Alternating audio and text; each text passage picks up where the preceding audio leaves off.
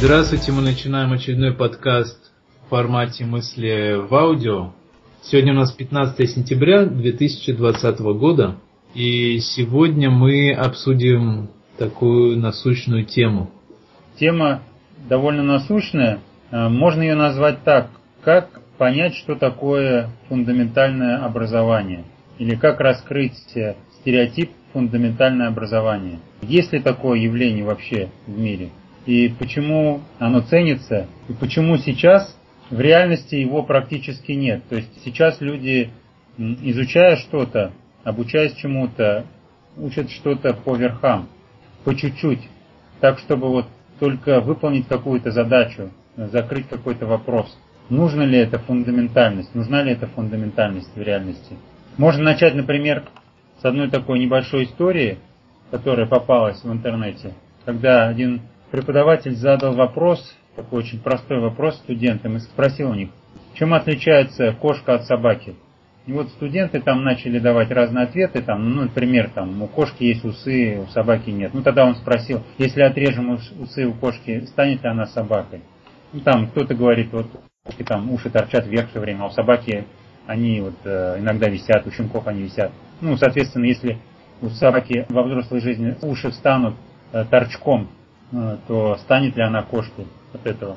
Ну и так далее. То есть можно десятки, сотни вопросов таких вот задавать. И в итоге возникает вопрос, а что вот, как отличить действительно, как, как вот отличить кошку от собаки? Действительно, неужели нет ответа? И вот с точки зрения той статьи, которая встретилась, считается, что ответ заключается в следующем. Собака от кошки отличается способом охоты. Кошки перед тем, как напасть на жертву, ее поджидают, а собаки преследуют жертву, не поджидая сразу. Вот такой был ответ. Возможно, вот в этом заключается фундаментальность. И один из ученых, кажется, его звали, кажется, он был француз, его звали Жорж Кювье, он сказал, что отличие одного от другого в том, чтобы выявить условия существования. Вот. И эти, этот принцип можно переносить э, и на другие вещи. Любопытно, да, кстати.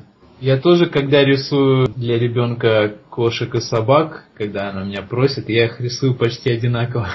То есть у собаки более длинный нос, ну такой вытянутый, а у кошки более короткая мордочка и ушки у кошки остренькие, у собачки такие более гладкие.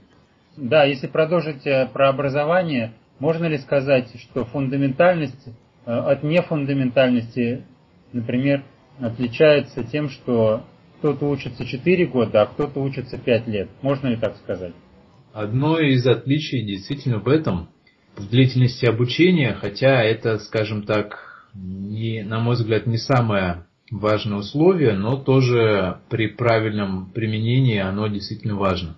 Просто можно 4 года плотно, так скажем, заниматься, а 5 лет наоборот, да, так скажем, ушами да. Но да, в, э, при прочих равных, при прочих равных действительно это тоже важный фактор, потому что есть, скажем так, основания полагать, что чтобы разобраться в какой-то теме, нужно 3-5 лет ее изучать определенным образом. Я вот согласен насчет того, что 4 года можно плотно, а 5 лет можно разгильдяйски. И это получается то же самое, что про усы, да, про уши. Да, есть, да, то есть можно отрезать и как бы, ну, как ты правильно сказал. Вот, вот отрезать и будет тогда не фундаментально. Да, да, да, то есть как бы... А в чем разница? Мне кажется, в разница может быть, так предположительно, в подходе в самом. То есть какие-то ключевые признаки именно подхода к просвещению, то есть оно должно быть каким-то глубоким, что ли, но действительно фундаментальным, то есть какие-то должны быть признаки именно погружения в тему и, скажем так, чтобы человек действительно разбирался в ней, а не просто познакомился и все. То есть, чтобы, закончив процесс просвещения, он в этой теме действительно был профессионалом. Что значит быть профессионалом? Он должен обрести знания умения, а если говорить примитивно, он должен качественно измениться. Так ведь? В том числе, да. Да. И здесь вот, когда мы говорим про фундаментальность, мы говорим о том, что в конце обучения, в конце образования объект обучения должен качественно измениться. Какие параметры покажут, что это действительно произошло? Вот мне кажется, что здесь можно ввести два параметра, отличающих фундаментальность от нефундаментальности. Это метрология и методология. Вот эти два параметра можно ввести. Если в процессе обучения, неважно двухлетнее или пятилетнее, или даже двухнедельное, или десятилетнее, есть э, метрология и методология, то, в принципе, процесс можно назвать фундаментальным, наверное. А если же его нет, то, наверное, это уже не фундаментальность, как э, гипотеза. Да, интересная гипотеза про то, что количество времени, как число оборотов Земли вокруг собственной силы, вокруг Солнца, не является таким прям важным. Могу привести один пример, то в одной из школ черный пояс давали за то, что человек пять лет ходил на тренировки. И все. То есть он пять лет проходил, он мог лежать на мате, мог просто сидеть и играть в компьютерные игры, но через пять лет ему торжественно вручали черный пояс. Ну, естественно, все эти годы он платил за тренировки, я думаю, это был основной критерий. Да, то есть критерием было не его внутренние изменения, да ведь? Да, да.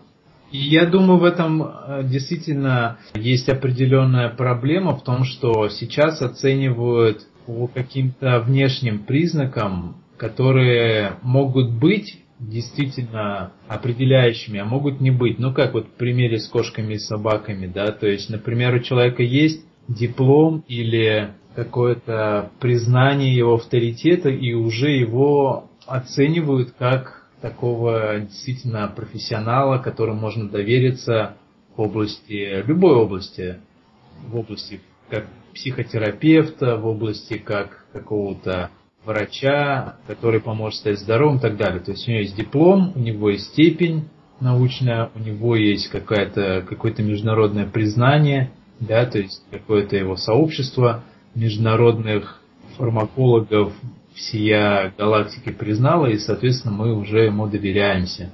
Люди, потому что, как правило, ленятся или нету методик, или каких-то еще причин, по каким-то еще причинам, но они не, не могут оценить действительный уровень профессионализма, как следствие уровня его образования, и поэтому как-то же нужно оценить, да, потому что людей много, как оценить, что это действительно хороший профессионал компетентный или же нет, и вот они вот так оценивают. А это все следствие того, что было у него фундаментальность или нет. Потому что, на мой взгляд, почему одна из причин актуальности этой проблематики, этой темы, что именно фундаментальность дает возможность войти в процесс управления а поверхностность, она дает некое, некую иллюзию или некую просто видимость управления процессом. То есть, ну, скажем, к врачу пришел, он тебе таблеточки прописал, и ты как бы их пропил,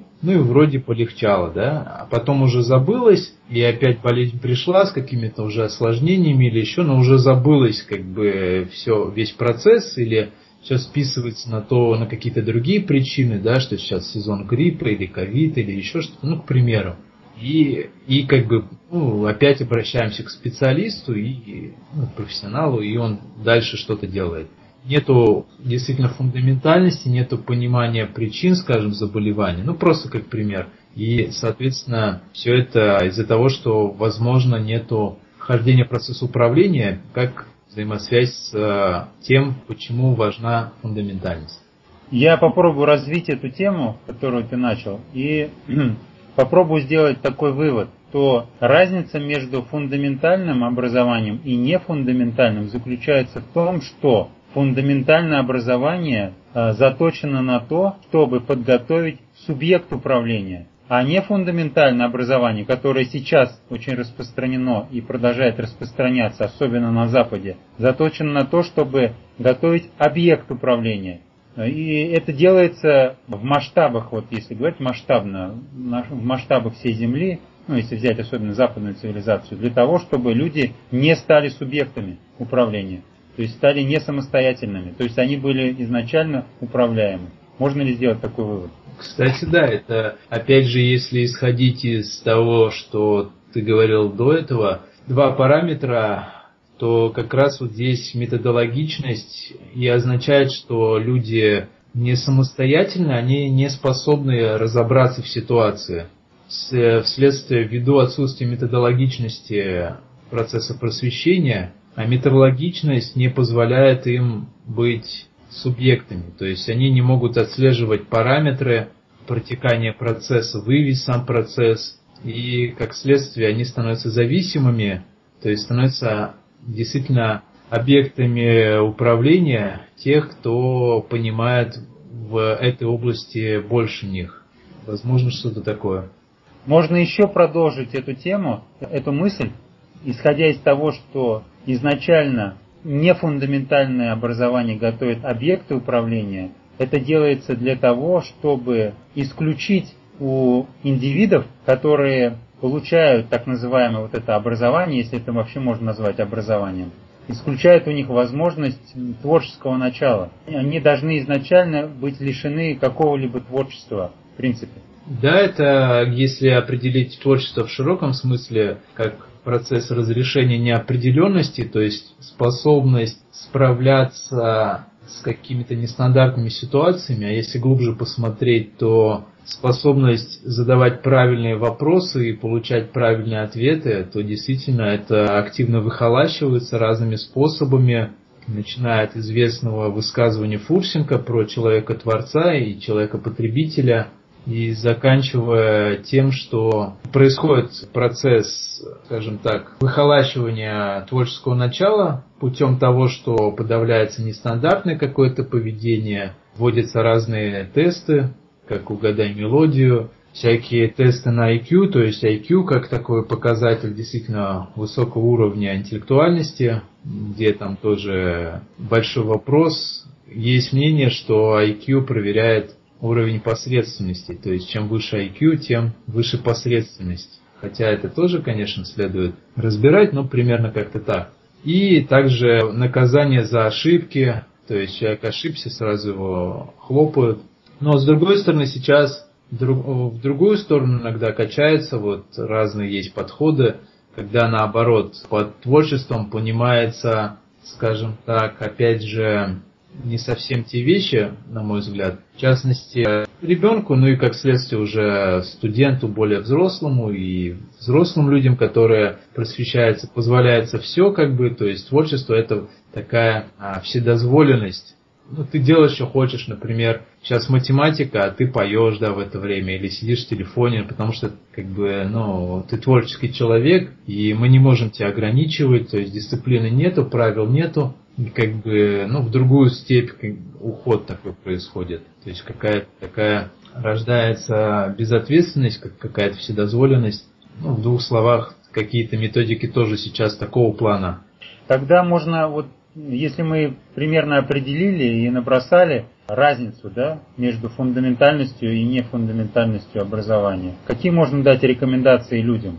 Вот я бы, например, порекомендовал, исходя из этого, при выборе университета, при выборе курсов, при выборе учебника, наставника, репетитора, набора учителей, гувернанта, я бы, наверное, рекомендовал искать метрологию и методологию. Если они существуют в процессе, то можно в этот процесс входить. Хорошая рекомендация, и, возможно, надо, как следующий шаг, постараться разобраться, в чем выражается метрология того процесса просвещения. Ну, то есть как-то пытаться действительно реально измерить, происходит ли качественное изменение или нет, каким процессом управляем, ну, пытаемся научиться управлять, по каким контрольным параметрам можно его отслеживать, этот процесс. И методологичность, а если в двух словах, то есть общая методология, ее нужно осваивать и освоить. И частные методологии уже в каких-то прикладных областях, они тоже существуют, как следствие общей методологии. И если какие-то общие принципы даются в процессе просвещения, то, возможно, тоже это как некий признак фундаментальности этого процесса просвещения.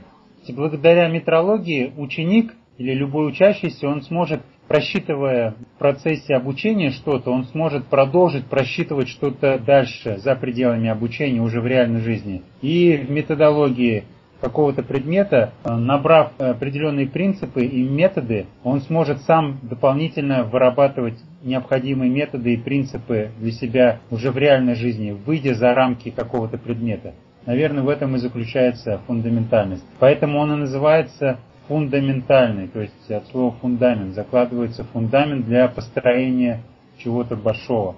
Но в двух словах могу просто дополнить еще, что в советское время не вся система просвещения советская была, так скажем, стоящей.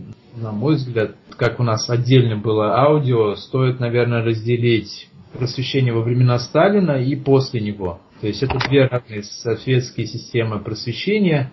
У них, конечно, есть там схожесть, преемственность, но есть качественные различия. В частности, я так подозреваю, что хотя не все, конечно, удалось, но была попытка сделать систему просвещения более методологичной и методологичной. В частности, за счет того, что изучалась психология, там со своими, конечно, может быть, плюсами и минусами, но в целом, то есть попытка как бы научиться владеть собой. И логика, как одна из граней методологии. То есть, если кто читал эти два учебника, во времена Сталина Теплов, кажется, и Виноградов, или могу ошибаться, но найти можно.